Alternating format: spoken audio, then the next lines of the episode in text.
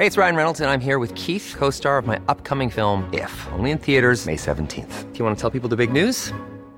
All right, I'll do it. Sign up now and you'll get unlimited for $15 a month in six months of Paramount Plus Essential Plan on us. Mintmobile.com slash switch. Upfront payment of $45 equivalent to $15 per month. Unlimited over 40 gigabytes per month. Face lower speeds. Videos at 480p. Active Mint customers by 531.24 get six months of Paramount Plus Essential Plan. Auto renews after six months. Offer ends May 31st, 2024. Separate Paramount Plus registration required. Terms and conditions apply if rated PG. Heraldo Podcast. Un lugar para tus oídos. Noticias del Heraldo de México.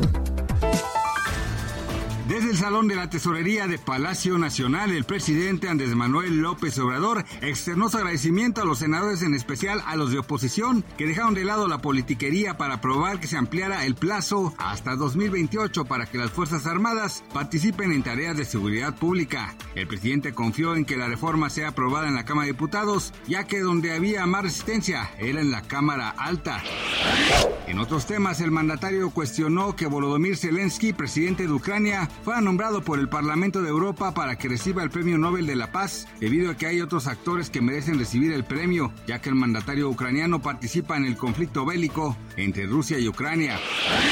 De acuerdo con cifras del Instituto Nacional de Estadística y Geografía, en septiembre el indicador de confianza del consumidor tuvo una ligera mejoría al compararse con el mes de agosto cuando se ubicó en 40.9 puntos, con apenas un avance de 0.1 puntos, ubicándose en 41 puntos, muy similar al mes previo. Sin embargo, en su comparación con septiembre de 2021, la confianza del consumidor tuvo un mayor retroceso, con 2.5 puntos luego de que las fuerzas militares de Corea del Norte dispararan desde uno de sus submarinos un misil balístico no identificado hacia el Mar del Este, por lo que el Estado Mayor, el Conjunto Surcoreano y el Ministerio de Defensa de Japón emitieron alertas para que sus ciudadanos se mantuvieran a salvo en lugares subterráneos. Ante esto, en redes sociales se han difundido una serie de videos en los que se pueden escuchar las sirenas antiaéreas, las cuales alertan sobre la posibilidad de un ataque de gran magnitud.